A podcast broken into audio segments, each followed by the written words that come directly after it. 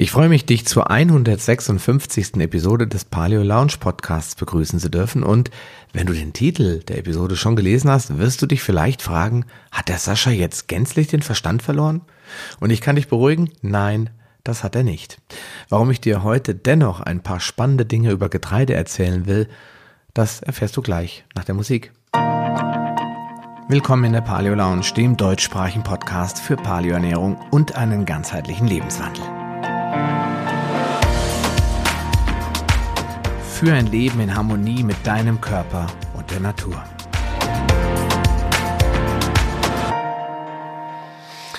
Ja, ich hatte dir schon letzte Woche angedeutet, dass es einen dritten und letzten Teil geben wird, in dem ich dir so ein bisschen was über das Urgetreide erzählen möchte.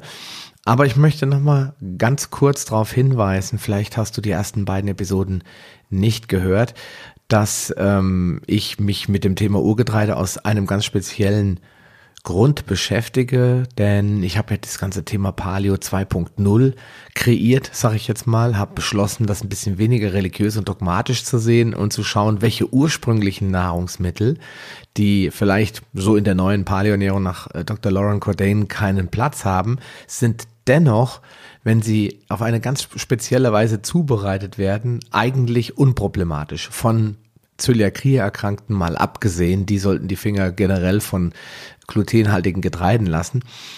Und ja, in diesem Artikel oder dieser, auf dieser Seite Paleo 2.0, da habe ich eben das Ganze ein bisschen genauer beschrieben, was für mich die neue, die überarbeitete Paleo-Ernährung eben Paleo 2.0 ist. Und ähm, ja, in diesem Zuge kommen jetzt so ein paar Podcast-Episoden immer mal wieder dazwischen, wo ich mich auch mit den neolithischen, also nicht den paläolithischen, sondern den neolithischen äh, Lebensumständen der Menschheit befasse und dort auch so einzelne Nahrungsmittel rauspicke, die vielleicht eher aus der Ackerbau- und Viehzuchtzeit stammen.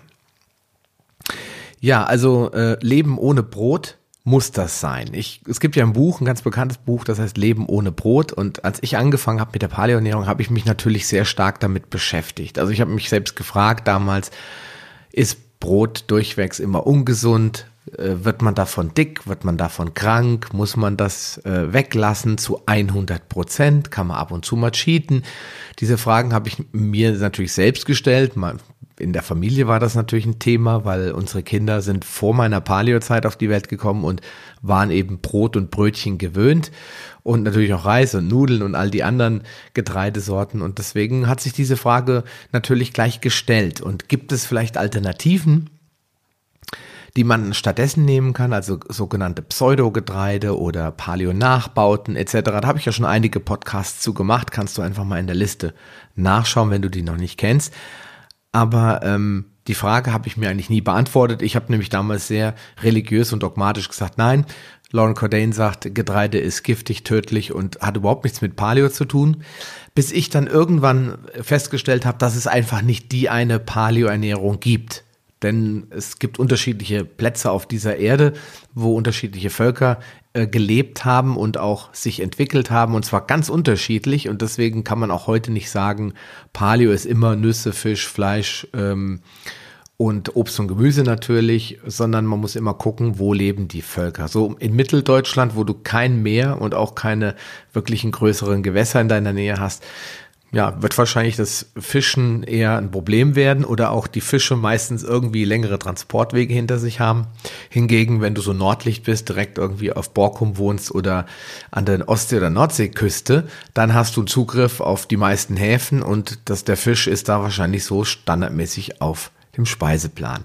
Und ähm, das gleiche gilt natürlich äh, für die Frage, wann begann die Menschwerdung? Wenn wir sagen vor zweieinhalb Millionen Jahren, ist der Mensch, äh, also sind die Hominiden entstanden und wenn wir dann gucken, der Homo sapiens, da gibt's ja unterschiedliche Zahlen, 200, 300.000 bis jetzt neuesten Erkenntnissen nach 600.000 Jahren, die er schon wandelt auf Erden, dann äh, stellt man fest, dass auch dieses ganze Thema Paläolithikum und diese Abgrenzung zum in Anführungsstrichen modernen Menschen ähm, sehr, sehr fließend funktioniert. Es gab ja die letzte Eiszeit, so circa vor 10.000 Jahren. Da war die zumindest zu Ende.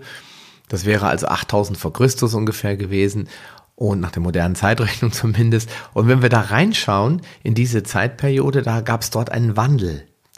Und ähm, dieser Wandel ist relativ auffällig gewesen, weil durch die Temperaturanstiege hat dieser Wandel stattgefunden. Aber ich möchte jetzt gar nicht so tief reingehen, denn das werden wir uns in einem späteren Teil des Podcasts nochmal genauer anschauen, wenn, ja, wenn ich ein bisschen auf die Geschichte des Getreides eingehe. Im Prinzip will ich eine Botschaft hier in diesem Podcast transportieren, nämlich, dass ein Nahrungsmittel, das tausende Jahre konsumiert wurde, uns plötzlich krank macht. Das kann ich nicht nachvollziehen und deswegen möchte ich in diesem Podcast dem Ganzen ein bisschen auf den Grund gehen. Und wenn wir mal hinschauen, warum Getreide in der Paleoernährung so verpönt ist, dann stößt man immer wieder auf ein paar wesentliche, aber sehr markante und auch durchaus berechtigte Punkte. Zum Beispiel, dass Getreide erst dann in größeren Mengen angebaut und konsumiert wurde, als das Paläolithikum, also diese Altsteinzeit, schon vorbei war. Und eben in einer Zeit, was die wir heute als Neolithikum bezeichnen, also in der neuen oder der Jungsteinzeit, wo die Menschen angefangen haben, sesshaft zu werden. Das hat in den Augen der Paleos eben nichts zu tun mit Paleoernährung. Darüber hinaus gibt es natürlich ein paar Bestandteile im Getreide, die dafür sorgen, dass es immer wieder in Verruf geraten ist. Zum Beispiel die Antinährstoffe des Getreides. Da hätten wir zum Beispiel das Gluten, dann haben wir die Phytine und dann haben wir die ATIs. Und wenn wir uns das im Einzelnen anschauen, ich möchte jetzt nur ganz kurz drauf eingehen, denn da habe ich einen eigenen Podcast zugemacht, schon vor längerer Zeit, dann ist Gluten ebenso der Hauptverdächtige. Dem wird unterstellt, dass es den Darm, die Schleimhaut zerstört, dass es Zöliakie auslöst oder für die Weizensensitivität oder wie man es heute moderner sagt, Glutensensitivität verantwortlich ist und äh, dass wir es eigentlich gar nicht verdauen können.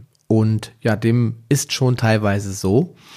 Allerdings müsste man das schon etwas differenzierter betrachten. Erstmal ist Gluten an sich kein Antinährstoff, sondern ein Speicherprotein, das aus zwei Bausteinen besteht, nämlich dem Glutenin und dem Gliadin. Und nur wenn Wasser hinzukommt, entsteht sein schädliches Potenzial. Und äh, ja gut, wenn wir einen Teig herstellen, kommt immer Wasser dazu. Deswegen hat sich diese Erläuterung eigentlich fast erübrigt. Dennoch muss man schon unterscheiden, wie Produkte, die Gluten beinhalten, dann verarbeitet werden. Darauf gehen wir ganz am Ende nochmal zurück. Oder ich werde das nochmal ein bisschen verdeutlichen, was man da alles falsch machen kann. Ja, und diese, äh, dieses Gliadin und Glutenin, die stehen halt unter diesem Verruf, dass sie da schädigende Wirkungen haben. Das gleiche gilt für die Phytine, die sich in den Randschichten des Getreides verstecken, die man aber auch in Nüssen findet und auch durchaus in anderen sogenannten Pseudogetreiden. Auch die sollen den Körper schädigen und ähm, Mineralien zum Beispiel binden und damit eigentlich das Weizen oder das Getreide zu einem wertlosen Nahrungsmittel machen, denn schließlich alles, was da an wertvollen Nahrungsstoffen drin ist, wird dann gar nicht irgendwie richtig aufgenommen. Und dann wären da noch die ATIs oder länger ausformuliert die Amylase, Trypsin, Inhibitoren. Und was machen die? Ja, die verhindern, dass die Kohlenhydrate verdaut werden. Ich hatte das auch schon in diversen Podcast-Episoden angesprochen. Es gibt verschiedene Enzymstopper, die in Nahrungsmitteln vorkommen und mal mehr oder weniger wirksam sind. Und im Getreide sind es eben die Trypsin- oder Amylase-Trypsin-Inhibitoren. Inhibitor heißt halt ein Verbieter oder Hämmer oder Blocker. Und äh, wenn ich die in meinem Nahrungsmittel drin habe, kann ich Kohlenhydrate schlechter verdauen. Und wenn ganz viele drin sind, vielleicht sogar gar nicht. Und was passiert, wenn die Amylasen nicht wirken? Können die Kohlenhydrate nicht aufgespaltet werden und dann können sie auch nicht in Glukosebausteine zerlegt werden und dann können sie eben auch nicht resorbiert werden vom Dünndarm. Dann landen sie im Dickdarm und da werden sie als Abfall rausbefördert. Und das sorgt dafür, dass die meisten Leute Durchfall oder Verdauungsschwierigkeiten unterschiedlichster Art haben. Ähm, was hat sich die Natur dabei gedacht? Beim Gluten ist es klar, das soll das Korn bitter machen. Die Leute sollen es einfach nicht essen. Die Tiere, in dem Fall die Fraßfeinde, sollen es liegen lassen. Bei den äh, Phytinen ist es ähnlich. Aber bei den Trypsin-Inhibitoren, da ist ein ganz anderer, ein sogenannter evolutorischer Gedanke dahinter, nämlich die Pflanze möchte sich gerne weiter vermehren. Und wie macht sie das? Wenn man ein Korn isst, oder mehrere Körner und diese eben nicht verdaut werden können, dann kommen sie unverändert aus dem Darm wieder raus und landen da, wo ich gerade bin. Als Mensch, damit hat die Natur natürlich nicht gerechnet, meistens auf einer Toilette. Wenn ich allerdings äh, ein Tier bin, zum Beispiel irgendein Nagetier, weil die essen ja gerne Körner, und ich hoppel jetzt durch den Wald oder flitze durch den Wald und setze irgendwo mein Geschäft ab, dann habe ich dort das Korn auch verloren. Und das kann sich dort dann in dem Boden wieder absenken und sich vermehren. Also die Natur hat sich dabei was gedacht. Das sind nicht irgendwelche Gemeinheiten, um uns alle krank zu machen, sondern sie wollte gerne sich vermehren können. Und von dieser Seite aus muss man einfach die ganzen verschiedenen Getreidesorten anders beleuchten und nicht, oder vor allen Dingen diffiziler beleuchten und nicht einfach sagen, alles schlecht, weglassen. Okay, und äh, wenn wir jetzt die Antinährstoffe mal außen vor lassen, dann ähm, gibt es in der Paleoernährung eigentlich nicht mehr viele äh, Argumente, außer jetzt, wie schon gesagt, dass es eine andere Zeit war, in der Getreide angebaut wurde. Aber das sind so die wichtigen Punkte und die sind ja auch valide und durchaus berechtigt, wenn man sie auf die modernen Getreidesorten bezieht. So, und dann gucken wir mal in die Vergangenheit des Getreides, weil es ist eigentlich eine ziemlich spannende Geschichte, die so circa vor 10.000 Jahren begann, als die äh, Menschheit an einem Scheidepunkt stand und ähm, eben sich dann entschieden hat, nicht mehr Jäger und Sammler zu sein, sondern sesshaft zu werden. Was war der Grund dafür? Die Eiszeit, die letzte, die wir wissen nach unserer Zeitrechnung, war vor 10.000 Jahren circa zu Ende und dann hat man sich hat, hat der Mensch eben festgestellt, durch die klimatischen Veränderungen entstehen eben mehr Wälder und neue Räume, Lebensräume. Und diese Lebensräume haben eben die Tiere dazu veranlasst, die Region zu verlassen. Schließlich können Herdetiere wie Gazellen, Antilopen oder Rinderarten nicht im Wald leben. Die brauchen eine große Fläche, eine Steppe. Und die haben sie dann aufgesucht. Die sind also weitergezogen. Und der Mensch hatte eben keine Lust mehr, den Tieren hinterherzuziehen. Das ist jetzt Spekulation, aber wir vermuten das einfach mal und hat dann beschlossen, dort sesshaft zu werden. Die Bäume haben ihm jede Menge Baumaterial geliefert. Er hat sich dort, ja, niedergelassen und beschlossen, sich mit Viehzucht und dem, dem Anbau von Nutzpflanzen zu beschäftigen. Getreide kannte der Mensch zu der Zeit schon rudimentär, nämlich es gab ja Wildgräser und wilde Getreidearten und die hat er schon mal genascht und probiert und festgestellt, hm, das kann man essen.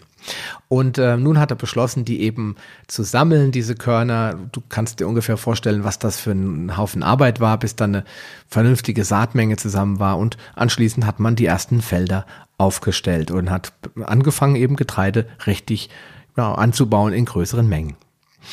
Und ähm, auf diese Weise hat sich das Getreide dann rund um den Globus verbreitet, bis es circa vor, ja, ich würde sagen 4000, 4500 Jahren hier in Europa angekommen ist.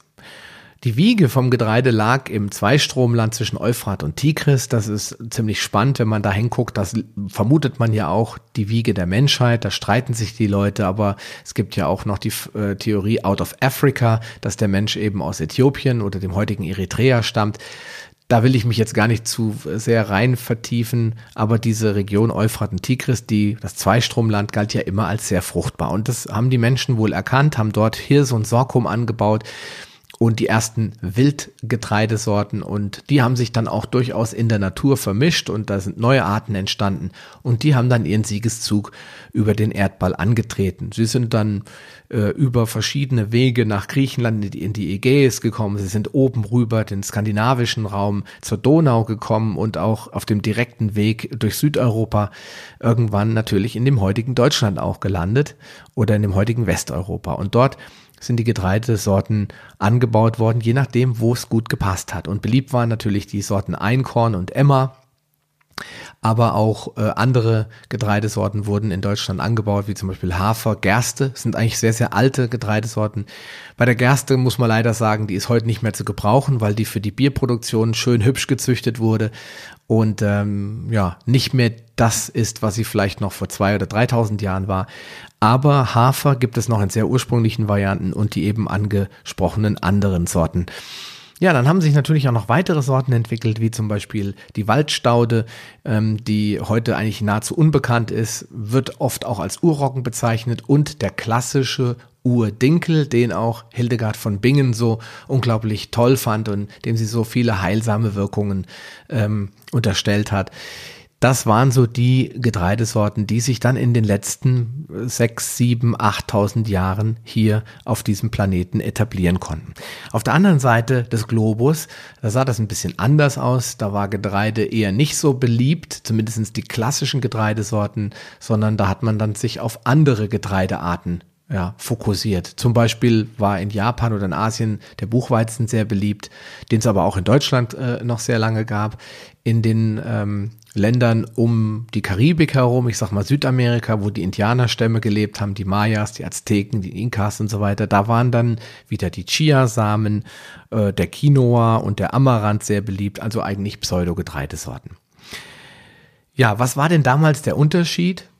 warum diese Menschen ähm, vielleicht den, diese Getreidesorten besser vertragen haben. Und das hat was mit Zubereitungskunst zu tun. Die Kelten zum Beispiel, den äh, sagt man nach, sie haben den Sauerteig entdeckt. Bei einem netten Abenddinner, sag ich mal, am Lagerfeuer wurde wohl eine Schale mit Frischkornbrei vergessen beim Abräumen.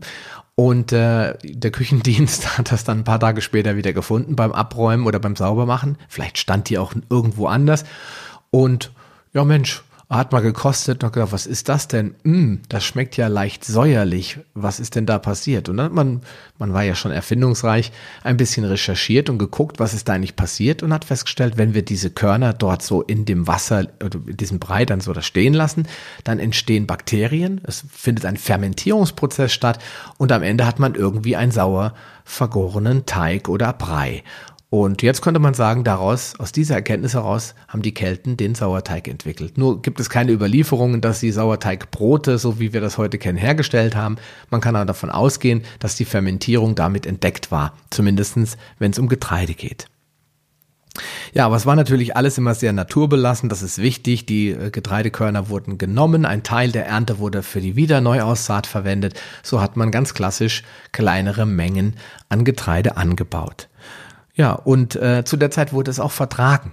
Das ist ähm, definitiv meine Meinung dazu. Ich kann es nicht beweisen und es gibt auch keine Studien, äh, die jetzt äh, aufzeigen würden, dass die Leute das vertragen haben. Man kann darüber spekulieren, aber ich gehe einfach mal davon aus, hätten die Kelten oder die Römer oder auch davor die ersten sesshaften Völker, die dann aus dem arabisch-persischen Raum ihre Getreide hier verbreitet haben, festgestellt, dass es nicht gut verdaulich ist. Und die haben sich ja deutlich mehr davon ernährt weil da gab es halt noch keine Medium Rare Steaks und auch noch kein Obst und Gemüse in dieser Art, wie wir es heute haben.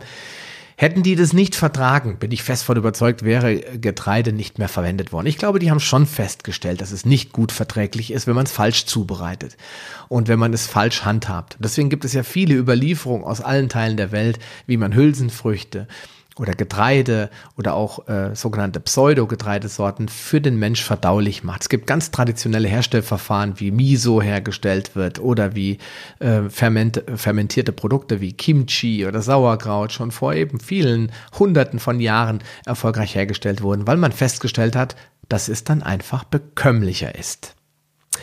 So, jetzt muss ich mal umblättern, damit ich hier nicht aus dem, aus dem Dritt rauskomme. Was sind denn die Vorteile von Naturgetreide?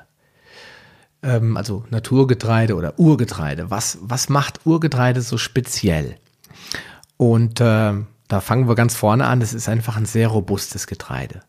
Diese Sorten sind auf unser Klima optimal eingestellt, weil sie eben in der Evolution entstanden sind. Diese Pflanzen haben wir nicht gezüchtet, sondern sie haben sich über die Jahrtausende entwickelt. Dabei sind auch viele Sorten mit sogenannter Spelze entstanden, also einem Schutzmantel. Dieses sogenannte Spelzgetreide hat natürlich die Produktion von Getreide vor extreme Voraus Herausforderungen gestellt, denn schließlich kann man das Korn nicht einfach vermahlen, weil die Zellulose, die den Spelz eigentlich darstellt oder ausmacht, die lässt sich halt nicht verdauen. Und deswegen, da wir ja keinen Kropf haben und auch keine drei Mägen und noch einen Vormagen, hat der Mensch da natürlich mit ganz viel Aufwand schon vor tausenden von Jahren diesen Spelz abgeschält. Heute gibt's natürlich ganz, ganz viele tolle moderne Verfahren, um das zu machen, aber diese Spelze hat einen sehr, sehr großen Vorteil. Sie hat den, das Getreide geschützt. Das Getreide ist auch damals nicht so rausgefallen wie heute. Heute ist alles so gezüchtet, dass es, dass die, wenn es reif ist, fällt das Korn auf den Boden. Und heute ist, damals war es so, man musste es trotzdem aus der Ähre rausholen. Das war natürlich ein enormer Arbeitsaufwand. Aber es hat das Getreide, vor allem das Schmelzgetreide, eben weniger anfällig für Pilzbefall gemacht. Dann hatten diese Sorten viel, viel weniger Gluten. Einfach weil die Natur sich gedacht hat, so und so viel Gluten reicht, ich muss es nicht x-mal erhöhen. Und damit waren sie natürlich auch besser verträglich. Das gilt im Übrigen auch für alle anderen Antinährstoffe wie ATI und ähm, Phytine, die sind einfach auch in geringeren Mengen in dem ursprünglichen Getreide drin gewesen. Dafür aber viel wertvollere Mineralstoffe und Vitamine, da die Böden auch besser waren. Weil du kannst dir vorstellen, dass vor 6000 Jahren ähm, zwischen Euphrat und Tigris nicht irgendwelche Traktoren gefahren sind, die gespritzt und gesprüht und gedüngt haben, sondern wenn überhaupt hat man die, die ähm, äh, den Mist von den Tieren, von den Nutztieren auf dem Acker verteilt. Das hat man vielleicht schon benutzt. Das ist aber dann organischer Dünger. Man hat aber definitiv nichts anderes getan. Und dadurch waren natürlich sehr viele wertvolle Mineralstoffe im Getreide drinne, die heute durch die Monokulturen, die intensive pestizidbelastete Landwirtschaft und äh, die sterilen Böden einfach überhaupt nicht mehr drinne zu finden sind im Getreide. Dann äh, ist es ein genetisch reines und unverändertes Getreide, das habe ich am Anfang gesagt, denn die Natur, die Evolution hat uns das so geschenkt, wir haben es uns nicht hübsch gezüchtet. Und dann war natürlich äh, der Anbau von ähm, oder ist es auch heute noch von diesen Urgetreidesorten eben immer ökologisch. Menschen, die sich auf die Fahne geschrieben haben, Urgetreide anzubauen, die tun das aus Überzeugung und dementsprechend auch pestizidfrei. Hinzu kommt, dass sie auch noch ähm, auf bestimmte andere Dinge achten. Zum Beispiel, es wird neben, also neben dem, der Tatsache, dass kein Pestizid und kein Dünger eingesetzt wird, wird die Humusschicht geschützt. Es darf also nicht gepflügt werden, sondern es muss diese feine Humusschicht komplett erhalten bleiben. Es werden ganz oft Feldreine stehen gelassen, damit sich dort Bodenbrüter vermehren können. Es wird äh, zumindest im Chiemgau, bei Julia Reimann von Chiemgau Korn, da wird zum Beispiel äh, ganz oft auch ein Lärchenfenster gelassen. Man erlebt ganz oft dort Permakulturen. Das heißt also, es leben mehrere Pflanzen oder äh, Arten in Symbiose miteinander, so wie es eben die Evolution und die Natur vorgesehen hat. Und das ist der Grund, warum Urgetreide für mich Natur pur ist. Ja, Diabetiker berichten außerdem, dass sie es besser vertragen. Was da dran ist, keine Ahnung, ich bin kein Diabetiker, aber wenn du Diabetiker bist und sagst, mm, das will ich jetzt mal ausprobieren, dann, äh, wenn du vor allen Dingen insulinpflichtiger Diabetiker bist, Typ 2, oder auch Typ 1, dann hast du ja äh, ein Gerät, um deinen Blutzucker zu messen, dann mach es doch mal, lass es doch mal auf ein Exempel oder einen Versuch ankommen, isst doch mal eine Scheibe normales Bauernbrot, was du in jedem normalen Bäckerladen kaufen kannst. Messe deinen Blutzuckerspiegel vorher und nachher und meinetwegen auch nochmal eine Stunde später und äh, mach das gleiche nochmal mit einer Scheibe Urgetreidebrot. Und dann berichte mir einfach, schick mir eine Mail an Sascha.paleo Lounge paleo-lounge.de oder komm in unsere Facebook-Gruppe und berichte von deinen Erfahrungen. Ich weiß nicht, ob jemand hier zuhört jetzt, der Diabetiker ist. Mich würde es echt mal interessieren. Ich lese es in Foren und denke, das ist logisch für mich, weil diese ursprünglich unveränderten Getreidesorten wahrscheinlich viel besser vertragen werden. Aber ich hätte, würde mich sehr freuen, wenn einer da draußen ist, der sagt, ich lasse es mal auf den Versuch ankommen. Ja, es soll halt nicht so stark auf den Blutzucker wirken und damit auch keine Insulinausschüttung in der großen Menge hervorrufen. Und man äh, findet auch viel mehr wertvolle Ballaststoffe ähm, im Urgetreide, denn die ähm, Außenhüllen werden ganz oft weiter vermahlen. Es wird ähm, durch die Spelze, durch die ganzen Produktionsverfahren einfach nicht so viel ähm, Gift in das Korn abgegeben, sodass die Ballaststoffe vielleicht nicht unbedingt enorm viel mehr sind, aber wertvoller für dein Mikrobiom sind und für deine Bakterienwelt. Die freut sich nämlich ganz besonders über die unverdaulichen Bestandteile des Getreides. Ja, gibt es denn auch Nachteile? Die Frage stellt sich mir natürlich auch. Und ja, leider muss ich das bejahen, denn Nachteile gibt's immer. Es gibt nicht nur Licht, denn wo Licht ist, ist auch Schatten. Und hier sind sie aber zum Glück überschaubar, denn äh, die Urgetreide, die enthalten natürlich immer noch Antinährstoffe, aber in viel, viel geringerer, geringerer Menge als zum Beispiel bei den Turbo-Weizensorten oder den modernen Getreidesorten, die du so im Supermarkt kaufen kannst. Dann hast du einen viel geringeren Ertrag Logisch, weil die werden ganz anders angebaut.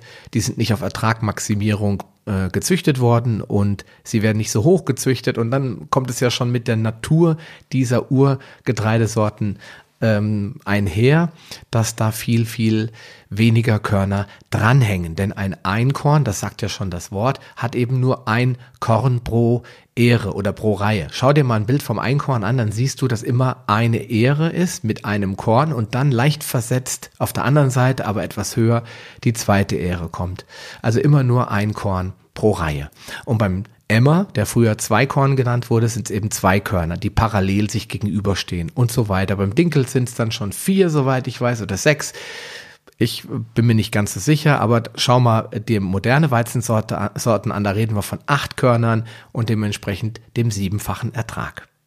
Ja, und dann sind sie natürlich auch teurer im Einkauf. Logisch, wenn ich weniger Ertrag habe, kann ich natürlich nicht den gleichen äh, niedrigen Preis machen. Wenn ich eine ökologische, äh, biodynamische Landwirtschaft verfolge, dann habe ich Kosten, die der Massenbetrieb vielleicht nicht hat. Auch das spiegelt sich im Preis wieder, lässt sich leider nicht verändern oder verhindern. Und äh, so liegen wir halt im Vergleich zu zwei Euro für ein Kilo Biomehl, liegen wir dann halt beim Kamutmehl vielleicht bei fünf Euro pro Kilo je nachdem, wo du es einkaufst und welchen Mengen du es einkaufst.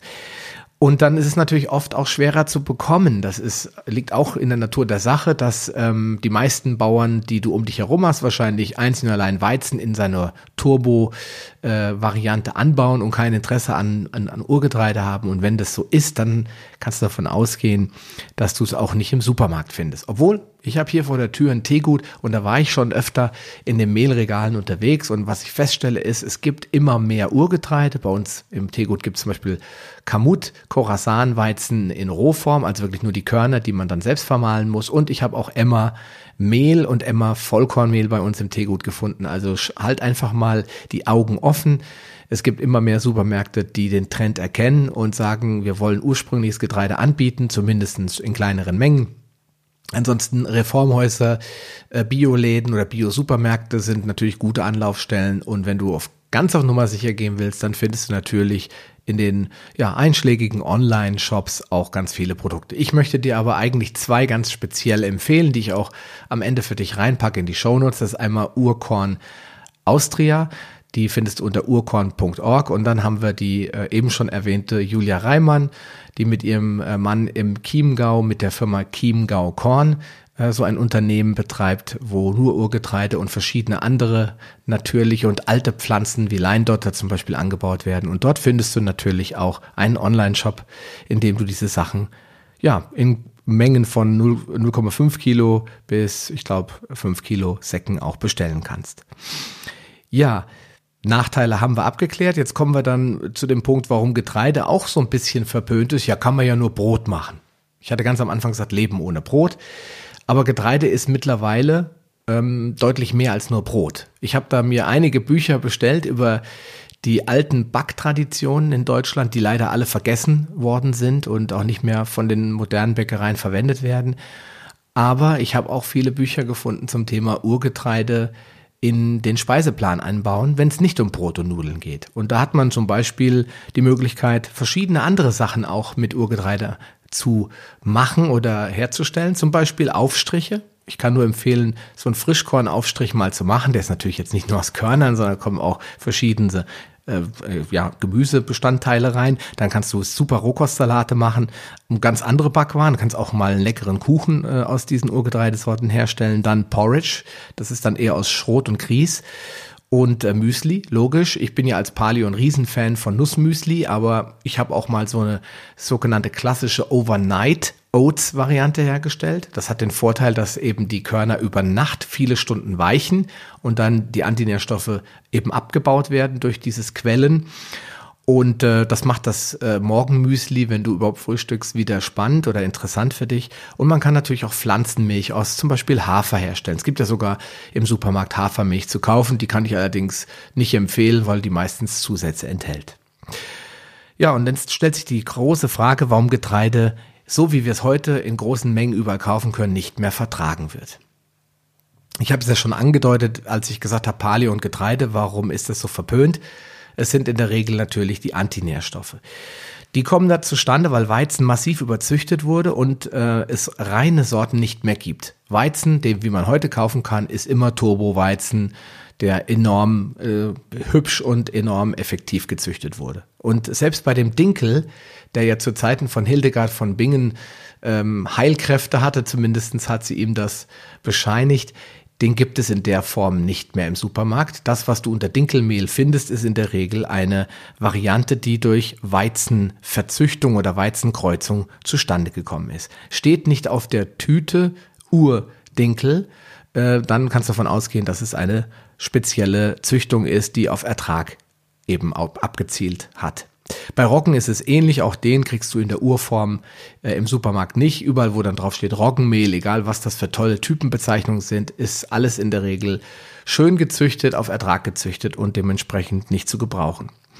Der Turboweizen hat zudem auch 40 mal mehr Gluten als der normale Weizen. Der ist nämlich reingezüchtet. Diese Antinährstoffe oder diese äh, verschiedenen Schadstoffe wie Phytinsäure, ATI und äh, Gluten werden auch reingezüchtet, um bessere Mehlergebnisse, bessere äh, Backergebnisse zu erzielen und in erster Linie natürlich, um Insekten den Garaus zu machen. Die sollen möglichst nicht dran naschen, sondern gleich krepieren.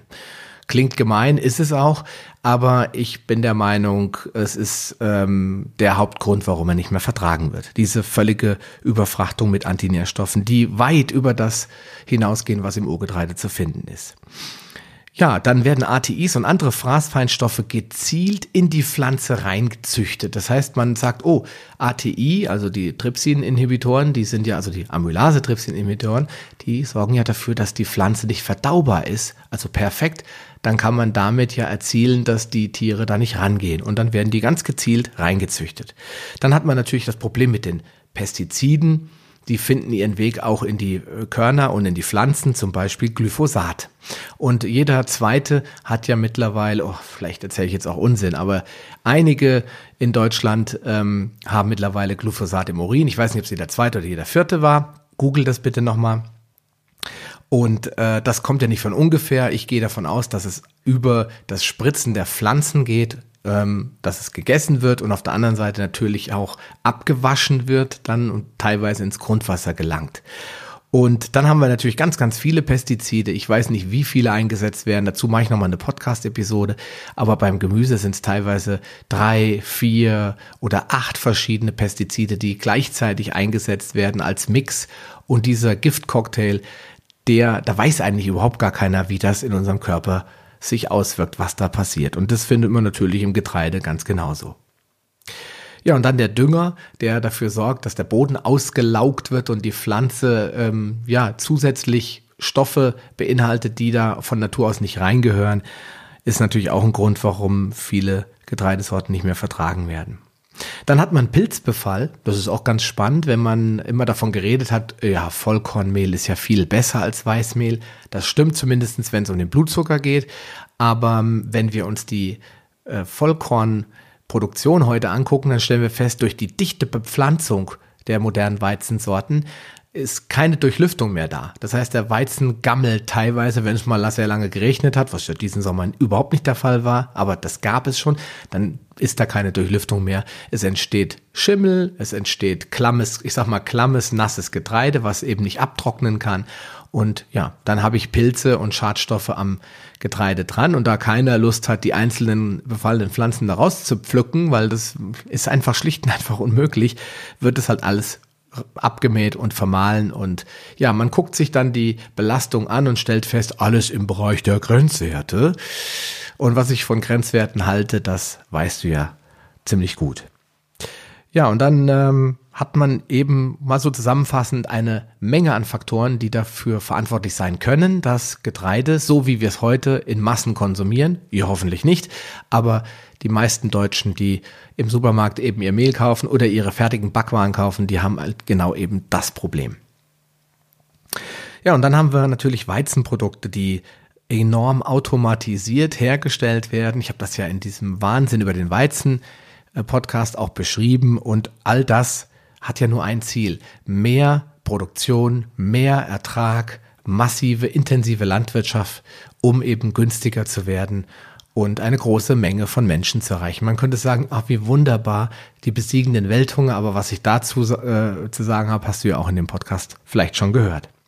Also kaufen wir jetzt schon völlig falsch ein. Die Frage stellt man sich. Und wenn du da draußen jemanden kennst oder selbst mal dazugehört hast, der früher Mehl möglichst ganz billig gekauft hat, von dem bodennahen äh, Penny-Euro-Paletten für äh, 83 Cent, dann wirst du jetzt vielleicht äh, zweifelnd nicken, sagen, ja, da gehörte ich auch mal zu. Ähm, aber wir kaufen halt auch schon prinzipiell die falschen Mehlsorten für die falschen Anwendungsfälle. Und da ist die Industrie auch ein bisschen mit dran schuld, weil sie es uns nicht erklärt. Und man muss es googeln mittlerweile, weil außer Oma, die das halt weiß, weiß keiner mehr, was die einzelnen Typen eigentlich dahinter heißen. Es ist eigentlich relativ einfach, wenn man drauf schaut. Man findet ja ganz oft Weizenmehl Typ zum Beispiel 405. Und diese 405 sagt nichts anderes aus, als dass ähm, der Mineralstoffgehalt für dieses Mehl sehr niedrig ist, weil 405, ich weiß nicht, was genau die Gramm, ob das eine Grammzahl oder Milligrammzahl oder was immer ist. Jedenfalls kann man einfach pauschal sagen, je kleiner die Zahl hinter diesem äh, diesem Mehlsortenbegriff Weizenmehl Typ 405 heißt, dass eben der Bestandteil oder die Menge an Weizen Mineralstoffen. Und wenn du jetzt Mehl findest, zum Beispiel bei Roggen hast du das ganz oft, oder Dinkel, da hast du dann 630 oder beim Roggen auch mal 1030 oder 1080. Es gibt unendlich viele verschiedene Typen. Dann weißt du, aha, je höher die Zahl, desto mehr Mineralstoffe sind in dem Mehl drin. Warum hast du es dann nicht beim Vollkornmehl? Ganz klar, weil alle Mineralstoffe, die in irgendeiner Form in dem Getreide drin sind, auch automatisch in deinem Mehl drin sind. Weil da wird ja alles das volle Korn vermahlen, deswegen gibt es keine Type. Während bei dem anderen Mehl halt gesiebt wird und äh, so lange gesiebt wird, bis der gewünschte Typ erreicht wird. Und da ist natürlich das billigste Mehl, das Typ 405, weil fast gar keine Mineralstoffe drin sind und es eignet sich daher auch nicht zum Brotbacken, sondern meiner Meinung nach eigentlich nur für Mürbeteig, Keks und Biskuitteig, also diese ganzen süßen Kuchenteige. Für alles andere kannst du es eigentlich nicht verwenden. Ja, und wenn du ähm, jetzt durch die Supermärkte ziehst, dann findest du halt äh, ganz oft eben diese einfachen, billigen Weizenmehlsorten. Also ja, wenn du da einkaufst, dann machst du äh, eben einen Fehler. Du entscheidest dich für ein Turbo-Weizenprodukt. Urgetreide passt in moderaten Mengen meiner Meinung nach schon zu einer artgerechten Ernährung. Das habe ich ja eben alles ziemlich klar, hoffe ich, ausgedrückt. Siehe da auch nochmal meinen Artikel Paleo 2.0. Und äh, wenn du einkaufst, dann solltest du, und wenn du sagst, ich kaufe jetzt trotzdem Weizenmehl, weil meine Tochter hat Geburtstag und ich muss eine Riesentorte backen und ich habe Angst mit Urgetreide, weil ich nicht weiß, wie die Backeigenschaften sind. Hm, verstehe ich voll und ganz.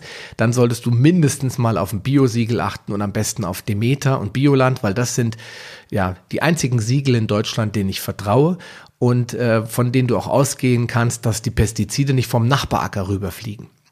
Ja, das ist nämlich ganz oft das Problem. Es gibt zum Beispiel äh, einige Teile in Südtirol, da gibt es einen riesen Streit im Moment äh, über Pestizideinsatz bei äh, Äpfeln oder bei Apfelplantagen und die, die Bio anbauen, die müssen irgendwie über Folien verhindern, dass dieser Giftnebel dann über den Wind rübergetragen wird, weil dann haben sie quasi den sogenannten Flugschaden. Das heißt, sie haben in irgendeiner Form an ihrem Gemüse oder an ihrem Obst Pestizide, obwohl sie ja eigentlich zertifiziert sind, frei davon zu sein. Das ist wirklich ein ganz heikles Thema. Und das macht das Urgetreide auch so spannend, weil da hat man meistens, ich sag mal, ganze Bereiche, die vollständig eben diesem Getreide vorenthalten sind. Und wenn du jetzt sagst, nein, ich brauche jetzt dringend, weiß nicht, drei Kilo klassisches Roggenmehl, weil da weiß ich, da kriege ich das genauso hin, achte bitte auf Bio und in dem Fall Demeter beziehungsweise Bioland. Ähm, da sind kleine Mühlen zu bevorzugen. Wenn du jetzt natürlich Alnatura-Mehl kaufst, hast du den Bio-Gedanken ja, Rechnung getragen, aber muss davon ausgehen, dass das Mehl nicht in einer Mühle, sondern äh, da hergestellt, wo gerade das beste Angebot war. Einfach ist es dann im Reformhaus zu kaufen, wo dann irgendeine spezi spezifizierte oder eine spezialisierte Mühle dann dahinter steht, die sagen, wir machen nur Biomehle, gibt es in Deutschland einige, da solltest du dann schon drauf achten. Und ähm, ja, und das Beste, das habe ich ja schon gesagt, ist am besten gleich zum Hersteller zu gehen, also in dem Fall zu Chiemgau Korn oder Urkorn Austria. Gut. Die äh, Behandlung und Verarbeitung von Getreide.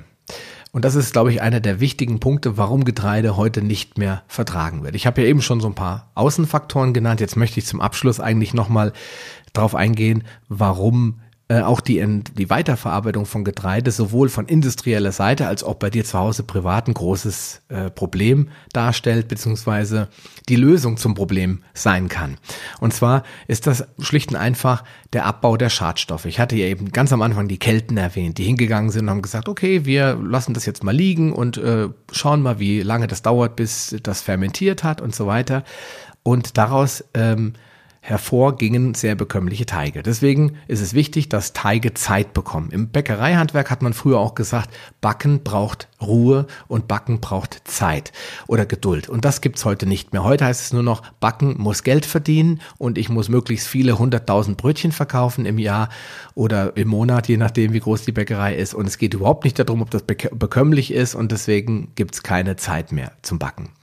Wenn ich die Quellzeit beachte, wenn ich mit Fermentierung arbeite, zum Beispiel die Säuerung von Teigen, klassisch im Sauerteig, im Sauerteig und die Teigführung lange ausdehne, bis zu 24 Stunden oder maximal 30 Stunden, kann ich Hefen reduzieren. Ich kann Schadstoffe fast vollständig abbauen und ich kann damit ein super bekömmliches Brot herstellen. Vom Backen reden wir noch gar nicht. Wenn ich anschließend ordentlich backe, das heißt bei einer hohen Temperatur und ausreichend lange, da habe ich nicht nur ein knuspriges, fluffiges Brot, sondern ich habe auch wieder zusätzlich ein bekömmliches Brot, weil weitere Schadstoffe durch die hohe Temperatur des Backens zerstört werden. Und dann kannst du sicherlich davon ausgehen, dass das Brot das bekömmlichste ist, das du dir selbst herstellen oder kaufen kannst. Ob das dann jetzt 100% strikt Paleo ist, darüber lässt sich streiten. Ich sa würde sagen nein, aber meine Idee, kennst du ja, geht ja in die Richtung, das ein bisschen auszuweiten. Ja, Entwarnung für Zöliakie-Patienten. Äh, nein, natürlich nicht. Wer jetzt äh, da draußen sitzt und sagt, ich habe Zöliakie, der muss leider wahrscheinlich auf Lebenszeit die Finger vom Weizen lassen oder vom Getreide lassen. Da gibt es äh, überhaupt gar keine Diskussion drüber. Ich kann mir da äh, keine Lösung vorstellen, die Getreide beinhaltet, wenn es so weit ist, dass du die Diagnose Zöliakie bekommen hast. Bei Weizen oder Glutensensitivität sieht es ein bisschen anders aus. Deswegen wieder der zweite Aufruf an alle da draußen, wer jetzt äh, mit der Diagnose Glutensensitivität konfrontiert wurde. Wahrscheinlich gibt es gar keinen, der den Podcast hört, der damit äh, irgendwie Probleme hat. Würde ich ihn auch bitten, diesen Versuch mit Urgetreide zu machen und mir mal zu sagen, ob er das verträgt weil das sind alles spannende Informationen für unsere Facebook-Gruppe. Ähm, ich möchte ja den Menschen nicht nur irgendwas sagen, sondern ich möchte gerne Referenzen haben von Menschen, die zuhören, sagen, du Sascha, ich habe äh, das probiert, das funktioniert tatsächlich. Das ist für mich wichtiger als die reine Theorie, die ich hier zum Besten gebe. Ja, und dann haben wir natürlich die Zubereitungsmethode, das habe ich ja eben schon kurz angesprochen. Wer jetzt zum Beispiel zu den Sensitiven gehört und sagt, ich möchte es gerne ausprobieren, der sollte definitiv das Urgetreide auch ursprünglich herstellen. Dazu gibt es Bücher, die das Schritt für Schritt erklären. Es gibt sicherlich auch YouTube-Videos. Ähm, ich habe noch keins gefunden oder habe auch ehrlich gesagt nicht danach gesucht, weil ich so ein Freund bin, mir das dann in Büchern anzuschauen, Schritt für Schritt. Und wenn du jetzt sagst, ich mache äh, einen Test, dann würde ich sagen 24 Stunden Teigführung bei wenig äh, Hefeverwendung und am besten ein sehr, sehr gut bekömmliches Urgetreide und was ja auch, was auch gute Backeigenschaften hat, wie zum Beispiel Urdinkel. Und dann einfach mal probieren, ein Urdinkelbrot herzustellen mit der richtigen Quellzeit und Teigführung und Bearbeitung. Und dann, ja, freue ich mich auf deinen Bericht. Ja, wir sind beim Ende angelangt äh, und ich möchte nochmal einfach so einen Strich drunter ziehen und sagen, Getreide ist natürlich ganz klar nicht Paleo. Und für alle, die das äh, jetzt heute gehört haben und sagen, Mensch, was soll das hier eigentlich? Bitte lest nochmal den Artikel dazu. Der, das, die Menschwerdung hat für mich äh, nichts zu tun mit dem Paläolithikum alleine oder darf nicht beschränkt werden auf diese Zeit der Altsteinzeit, sondern wir müssen einfach gucken, was hat sich in den letzten, sagen wir mal, 20, 30, 40, 50.000 Jahren getan, was der Mensch in der Altsteinzeit gegessen hat, das hat ja Udo Pollmer damals auch sehr trefflich gesagt, das gibt's heute gar nicht mehr, das kannst du gar nicht mehr essen und gar nicht mehr finden, denn schließlich die modernen Lebensmittel haben damit überhaupt nichts mehr zu tun. Auf der einen Seite hinzugehen und Mandeln zu vermahlen und daraus ein Mandelbrot herzustellen, zu sagen, ja, das ist ja alles Paleo und auf der anderen Seite ganz alte Urgetreidesorten vehement abzulehnen, zu sagen, das hat damit nichts zu tun mit Paleo, das finde ich jetzt ein bisschen kurzsichtig und das ist der Grund, warum ich diese drei Episoden gemacht habe. Ich wollte dir und hoffe, das ist mir auch gelungen, zeigen, dass Getreide, so wie wir es heute kennen, überhaupt nichts mehr damit zu tun hat, was vor sechs, acht oder zehntausend Jahren hier auf der Erde angebaut und konsumiert wurde. Ich wollte dir die Augen öffnen für Pappbrot und Zombiebrot, wie ich es gestern und ja, letzte Woche genannt habe. Ich wollte dir zeigen, warum Getreide, so wie wir es heute kennen, nicht vertragen wird und warum natürlich äh, berechtigterweise äh, Paleos sagen, das ist nicht Paleo. Ich wollte dir aber auch die Augen öffnen und vor allen Dingen auch ein bisschen eine Tür zeigen in eine Richtung, wo Getreide durchaus ein Teil einer ja, artgerechten Ernährung sein kann und wie es den Speiseplan bereichern kann. Denn schließlich laufen nicht wenige Menschen da draußen rum, die sagen, Brot ohne Brot? Ne, Niemals. Und ich will lieber, dass diese Menschen sagen, okay, Paleo ist jetzt nicht so mein Ding, aber aus diesem Podcast habe ich gelernt, ich sollte vielleicht die Art des Getreides nochmal überprüfen und mich eher auf die alten Sorten stürzen und nicht diesen ganzen Massenkram aus dem Supermarkt konsumieren. In diesem Sinne, wünsche ich dir viel Spaß beim Ex Experimentieren. Ich würde mich freuen, von dir zu hören über die Paleo Lounge Facebook-Gruppe oder einfach per E-Mail, wie deine Erfahrungen mit Urgetreide sind. Oder wenn du zu dieser Zielgruppe gehörst, die Diabetiker ist oder sensitiv auf Gluten reagiert oder auf Weizen, einfach mal diesen Test machen und mir oder uns in der äh, Gruppe darüber zu berichten, würde ich mich sehr freuen. Dann bleibt mir eigentlich nichts anderes übrig, als dir noch einen schönen Tag zu wünschen. Und ja, bleib gesund wie immer. Mach's gut. Dein Sascha Röhler. Eine weitere spannende Folge der Paleo Lounge geht zu Ende und ich hoffe, sie hat dir gefallen. Alle erwähnten Links und weiterführenden Informationen zu dieser Folge findest du in den Show Notes unter paleo-lounge.de slash podcast. Dort findest du ein vollständiges Archiv aller Podcast-Episoden auf einen Blick. Klicke einfach auf die entsprechende Folge, um zu den Show Notes zu gelangen. Wenn du tiefer in die Welt der Paleoernährung einsteigen willst, dann möchte ich dich herzlich dazu einladen, ein Teil meiner Paleo-Bewegung zu werden. Die Paleo Akademie ist ein kostenloser Mitgliederbereich für alle Leser und Hörer der Paleo Lounge und bietet dir jede Menge spannender Informationen, um dich aktiv bei der Erreichung deiner Ziele zu unterstützen. Du kannst dich ganz einfach unter paleo-lounge.de slash Mitgliederbereich registrieren. Den Link findest du natürlich auch in den Show Notes. Ich wünsche dir viel Erfolg. Bleib gesund, dein Sascha Röhler.